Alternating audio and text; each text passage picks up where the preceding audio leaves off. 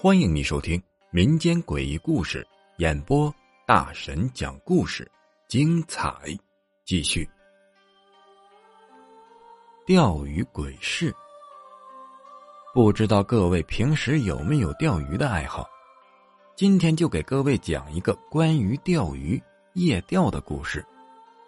话说李二现在已经是古稀之年了，这个故事发生在他年轻的时候。二十来岁，虽然已经过去几十年了，但是这件事情他一直记忆犹新，总觉得是不可思议。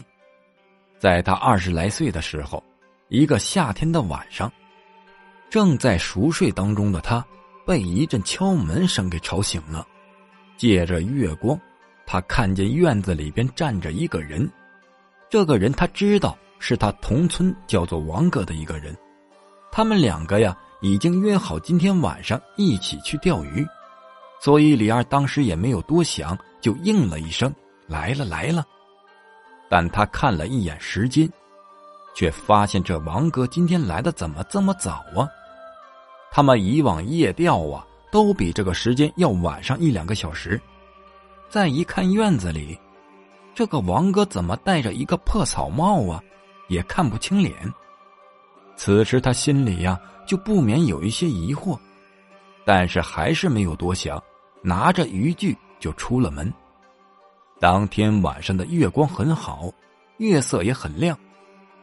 他热情的跟王哥说着话：“走走走，钓鱼去。”可谁知道这一路上越来越怪，王哥始终跟他保持着一定的距离，走在他前边。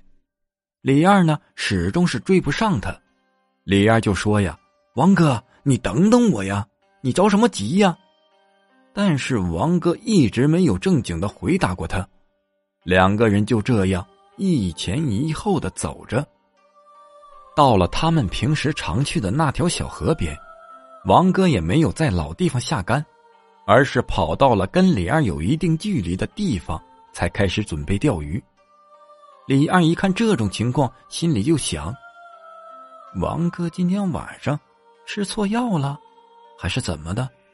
怎么这么怪呢？他怎么跑那么远呢？怕我抢你鱼吗？就这样，两个人都准备好了，就开始钓鱼。这一天晚上啊，李二的运气是真不错，大鱼小鱼钓个没完，甚至不放鱼食啊，同样有鱼咬钩。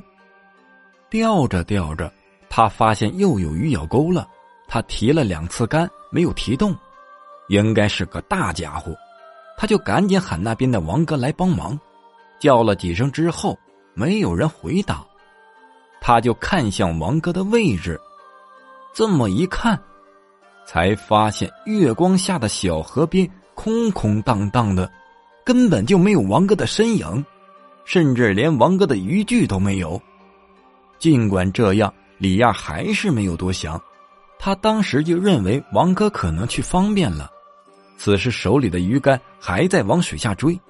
他当时也不知道怎么想的，可能是钓鱼心切，他搬起旁边的大石头就压住了鱼竿，就开始脱鞋。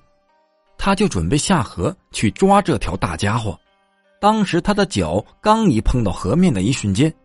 他就感觉这个河水是冰冷刺骨，这水怎么比平时凉了这么多呀？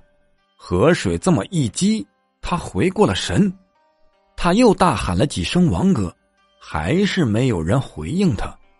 他联想了一下今天晚上一连串的怪事，吓得他呀慌忙的跑回了村。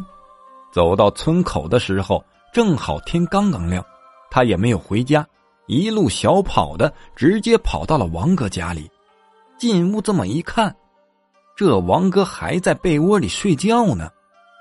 王哥一看李二来了，就赶紧说：“实在不好意思啊，李二兄弟，昨天晚上家里来亲戚了，这么一喝呀，就喝多给忘了，忘了跟你说钓鱼的事儿了，实在不好意思啊。”再说这李二回到家以后啊，就病了一个多月，打那之后。他钓鱼归钓鱼，但是不会再夜钓了。到今天，这事已经过去几十年了，他现在想起来呀，始终是想不明白，那天晚上戴着破草帽到他院子找他的那个人究竟是谁呢？还有就是，如果那天晚上他下河去抓那条鱼，那么后果又会是怎么样呢？本集播讲完毕，感谢你的收听。只讲故事，切勿迷信。如果你喜欢灵异鬼故事的话，点个订阅关注，下集更精彩。